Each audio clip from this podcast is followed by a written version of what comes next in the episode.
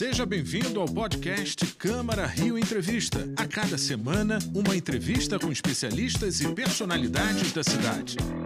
Olá, sejam bem-vindos ao Câmara Reentrevista. Eu sou Mariana Rosadas e hoje nós vamos falar do aumento alarmante dos casos de dengue no Brasil. Nos primeiros meses de 2022, houve uma disparada dos registros da doença em 113,7%, de acordo com o Ministério da Saúde. Somente no Rio de Janeiro, os números cresceram mais de 80% e duas pessoas morreram. A transmissão do vírus Aedes aegypti no país teve início na década de 80 e vem ocorrendo de forma continuada, intercalando com epidemias. Por aqui, os piores anos em decorrência da doença foram 1986, 1991, 2002, 2008 e 2012. Para falar do cenário atual, o superintendente de Vigilância em Saúde da Secretaria Municipal, Márcio Garcia, nos atende hoje. Muito obrigada pela entrevista. Antes do início da conversa, a gente vai ver uma reportagem sobre essas infecções. Juliana teve dengue e relata que os sintomas foram piores do que quando contraiu o coronavírus. Eu cheguei a ter Covid duas vezes, dengue uma no início de 2022. Foi uma experiência muito mais dolorosa. Eu sentia muita dor no corpo, não tinha o que fazer, os remédios que eu podia tomar eram remédios só para controlar um pouco a dor, que mesmo assim nos primeiros dias não controlaram muito. Eu cheguei a ficar doente por mais ou menos uma semana sentindo sintomas. A universitária admite que nos últimos anos se descuidou da prevenção contra o Aedes aegypti. Dentro da minha casa, eu e minha mãe a gente estava bem relaxada porque desde a pandemia do Covid é, a dengue saiu do protagonismo e fez com que a gente esquecesse um pouco dos hábitos de higiene, dos hábitos de combate à doença. Mas desde que eu tive, a gente tem tido muito mais cuidado com as plantas que a gente tem dentro de casa. Já Felipe reforçou a precaução desde que foi contaminado. Eu procuro sempre me prevenir, é, levando é, repelente na mochila, é, passando também antes de sair de casa e principalmente em casa eu tenho algumas plantas e aí eu acabo regando elas não com, com água suficiente, não mais que o necessário, né? E também boto um pouquinho de terra no, embaixo do vaso, vasinho, né? para que não para que a água não fique parada e não tenha também o, o foco da dengue ali. Márcio, foram mais de mil casos de dengue só nesses primeiros quatro meses do ano e esse total é superior a todo 2021, né? É, Mariana, na verdade a gente tem os dados mais atuais, a gente tem 1.326 casos de dengue no ano de 2022, um total aí de, de dois óbitos. É importante é, a gente fazer a, a, comparação mais correta da dengue, né? A gente, além de comparar com o ano passado, que realmente, quando a gente compara com o ano passado, a gente tem um número é, é, bem maior, mais do que o dobro, na verdade. Porém, a, a, a, análise epidemiológica da dengue ela não se dá comparando apenas com o ano passado, ela se dá comparando com toda a série histórica é, da cidade. E isso é super importante, que quando a gente compara esses 1.326 casos registrados até o dia de hoje, com a média dos anos anteriores, analisando aí os últimos 10 anos, a gente está com um número muito inferior ao da média. É claro que a gente se preocupa, qualquer caso de dengue é importante, mas é, nós não temos hoje, no Rio de Janeiro, uma situação alarmante quando a gente compara com a nossa história de dengue na cidade. A gente está dentro do que, do que a gente chama de situação controlada, a gente está ali abaixo da média e não atingimos nenhum limite superior do número de casos esperados de dengue para esse período. Portanto, o que pode ter havido nesse período é uma subnotificação? É uma das possibilidades. A gente tem que lembrar que nós estamos ainda vivendo uma pandemia de Covid, uma das maiores emergências de saúde pública que o mundo já viveu. Começou lá é, no final de 2020, 2021 e segue até hoje. Um sistema de saúde completamente voltado é, para assistência de casos de Covid. As pessoas, é, na maior parte do tempo, também ficaram dentro de casa. Consequentemente, essas pessoas puderam cuidar um pouco mais das suas residências, reduzindo os focos do mosquito Aedes aegypti. Então, eu acho que uma combinação de fatores pode colaborar com essa explicação. A dengue nunca é, nunca é unifatorial. Então, a gente pode ter tido, sim, uma, uma menor redução da notificação de caso por conta dos profissionais de saúde. As próprias pessoas podem ter procurado é, menos o sistema de saúde para dengue, porque toda a atenção era voltada para a Covid, e podemos ter tido também um menor índice de infestação do mosquito Aedes aegypti, em função que as pessoas ficaram mais tempo em, é, dentro de casa. Então, acho que uma combinação de fatores ajuda. Agora, nós retomamos é, com todas as atividades do serviço de saúde. Felizmente, nós estamos identificando esses casos de dengue, identificamos esses focos de dengue estamos agindo aí com maior rapidez para evitar é, que o número de casos aumente, principalmente para evitar os óbitos. Portanto, a situação aqui do Rio de Janeiro não é considerada nenhum surto.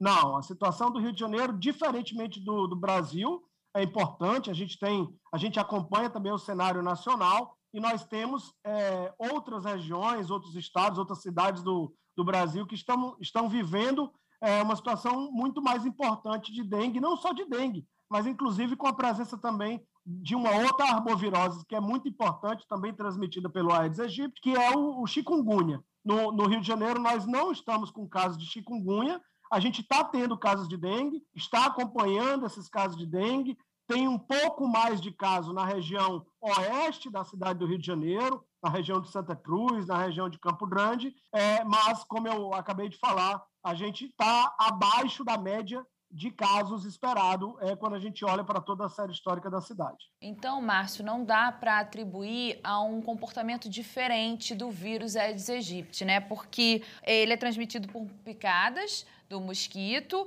e são quatro sorotipos.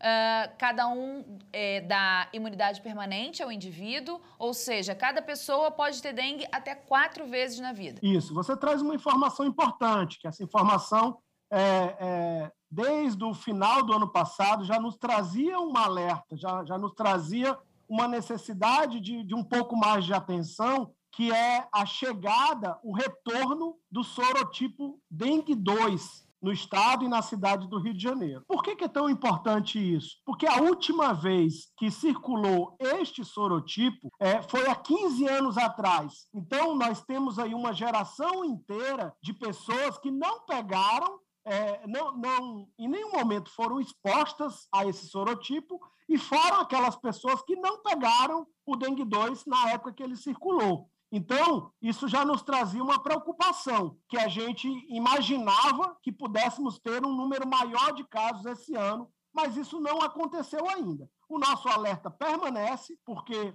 se continuar esse sorotipo dengue 2 circulando, é, pode ser que o que não aconteceu esse ano venha acontecer no próximo ano e a gente precisa estar vigilantes é, em relação a, a, essa situação. Os sintomas dos quatro tipos são parecidos? Quais são eles? Acho que nunca é demais lembrar, né? É, os sintomas da dengue eles não mudam é, de acordo com, com o sorotipo. O, o, o a dengue é uma doença febril aguda. Então, o principal sinal e sintoma da dengue é a febre, mas ela vem sempre acompanhada de dor no corpo, de manchas avermelhadas pela pele, tecnicamente a gente chama de exantema, pode vir acompanhada de coceira, dor de cabeça, é, dor nas articulações, é, às vezes tem uma dor muito localizada no fundo do olho, que a gente chama de dor retroorbital, e fora uma prostração, né? A dengue é uma doença importante. É, então, esses seriam os sintomas clássicos, né? É claro que a gente, ao, ao perceber esses sinais e sintomas, é importante perceber se esses sinais e sintomas estão mais leves,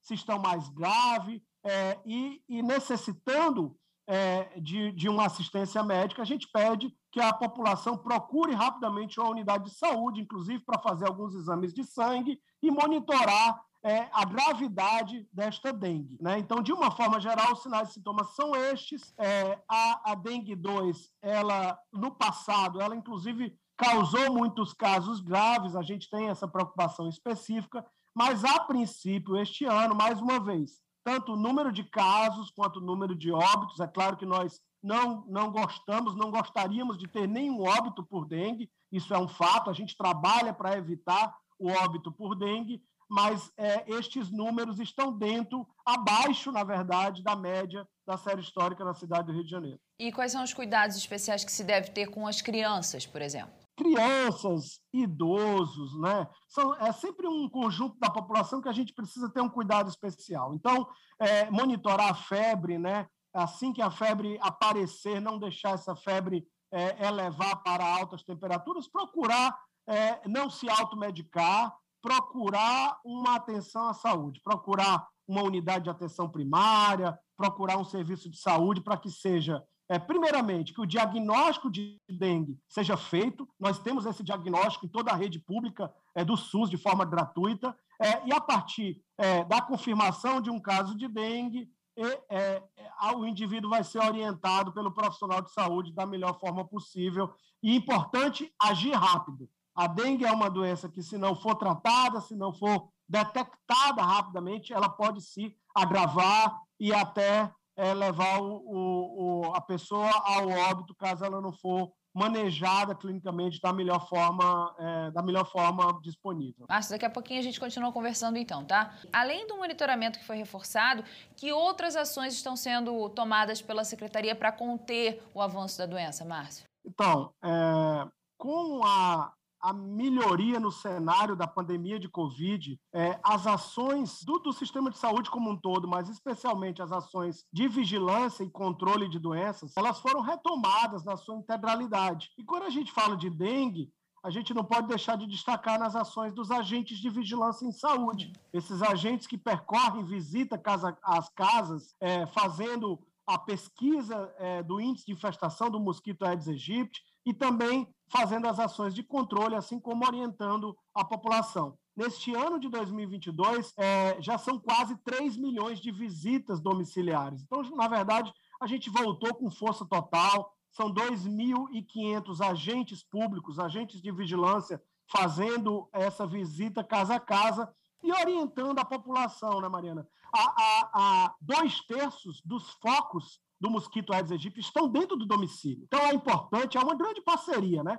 O poder público fazendo a sua parte, com o sistema de saúde, com os agentes de vigilância, mas também a gente pede sempre é, o apoio da população, né? É, é mais do que comprovado que 10 minutos, uma vez por semana, fazendo uma vistoria dentro do imóvel, é, e, e, eliminando esses possíveis focos é, do mosquito Aedes aegypti já é suficiente para você deixar a sua casa protegida. E além da dengue, a zika e a chikungunya também são transmitidas pelo Aedes aegypti. Vamos falar das medidas de prevenção que se pode ter com é, essas outras doenças também. Então, importante. É, o, o que, que nós temos em comum nessas três doenças? São três doenças de transmissão vetorial. Três doenças que são transmitidas por um mosquito e pelo mesmo mosquito, o Aedes aegypti. E se é pelo mesmo mosquito, é, a, a forma de combate é a mesma, né? Se a gente evitar que esse mosquito nasça, a gente evita que ele, tre que ele cresça e que ele transmita essas doenças. Então, primeira coisa a destacar é, é, o combate, ao, combate aos focos do mosquito Aedes aegypti. E já os cuidados é, clínicos dessas três doenças são completamente diferentes. Né? Então, a dengue ela tem, é, ela muitas vezes agrava, ela pode comprometer diversos órgãos, pode ter um quadro hemorrágico. Já o chikungunya é, tem muito característico uma dor nas articulações, inclusive uma possibilidade é, de, de, dessa doença se estender por algumas semanas e até meses, essa dor nas articulações. E o Zika vírus tem uma doença aguda, que de certa forma é até mais leve do que as outras, porém o Zika vírus causou uma emergência de saúde pública de importância mundial, que foi a síndrome congênita do Zika vírus, né, os casos de microcefalia, é, que, que, que, que, trouxe uma grande emergência para o Brasil.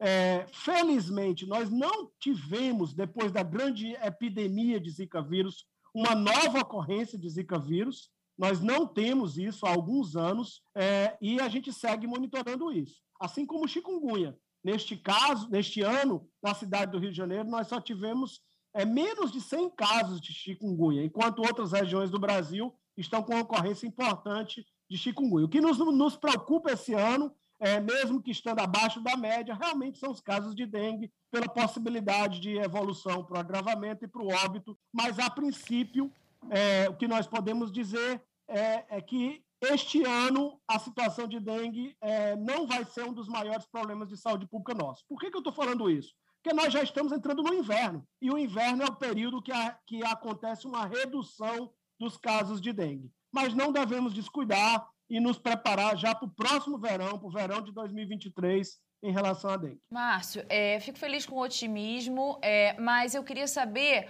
qual é o momento certo de procurar um hospital? Com a pessoa quando está com uma síndrome gripal, se sentindo mal, prostrada, qual é o momento que define ali a gravidade? Olha, pensando em dengue, ao sinal dos primeiros sintomas, aquela febre alta, aquela dor no corpo, é, dor nas articulações, a nossa orientação é que a população deva procurar é, o mais rápido possível, neste momento, uma unidade de atenção primária. Ela não precisa ir para o hospital neste momento. É exatamente antes do agravamento que deve-se procurar é, um atendimento é, por uma equipe de saúde. Então, tem uma febre, tem uma dor no corpo importante, dor de cabeça, é, que realmente está incomodando, procura uma unidade de atenção primária, porque na unidade de atenção primária tanto vai ter o atendimento da equipe de saúde, como também vai ser colhido a amostra para fazer o diagnóstico laboratorial para saber se você está com dengue ou não. Perfeito. Suas considerações finais? Eu acho que, que é isso. A, a dengue, é importante a gente ter essa clareza, que ela é uma importante doença é, para a cidade do Rio de Janeiro. A doença que mais causou surtos e epidemias na cidade do Rio de Janeiro é a dengue. Então, a dengue nunca vai ser é uma doença simples. Nós devemos sim se preocupar com a dengue e cada caso de dengue importa. Neste ano de 2022, na cidade do Rio de Janeiro, nós não vivemos um surto ou uma epidemia de dengue, mas o cuidado ele deve ser permanente, constante, o ano todo, e é assim que a Prefeitura do Rio de Janeiro trabalha, e é assim que a gente orienta que as pessoas também façam né? porque às vezes começa o inverno, começa a diminuir os casos de dengue e as pessoas descuidam. A gente pode ter dengue sim o ano todo. É claro que espera-se que o maior número de casos de dengue ocorra no período do verão, por causa das temperaturas altas e das melhores condições para a multiplicação do mosquito. Márcio Garcia, muito obrigada pela entrevista. Até uma próxima oportunidade. Obrigado, agradeço. O Câmara Reentrevista dessa semana fica por aqui e você pode rever esse conteúdo pelo canal da Rio TV Câmara no YouTube, além de acompanhar as novidades da Câmara Municipal no nosso site, câmara.rio e também pelas nossas redes sociais, arroba Câmara Rio. Muito obrigada pela companhia, até o próximo encontro. Esse foi o podcast Câmara Rio Entrevista. Acompanhe as notícias sobre a Câmara do Rio em nosso site, câmara.rio e nas nossas redes sociais, arroba Câmara Rio.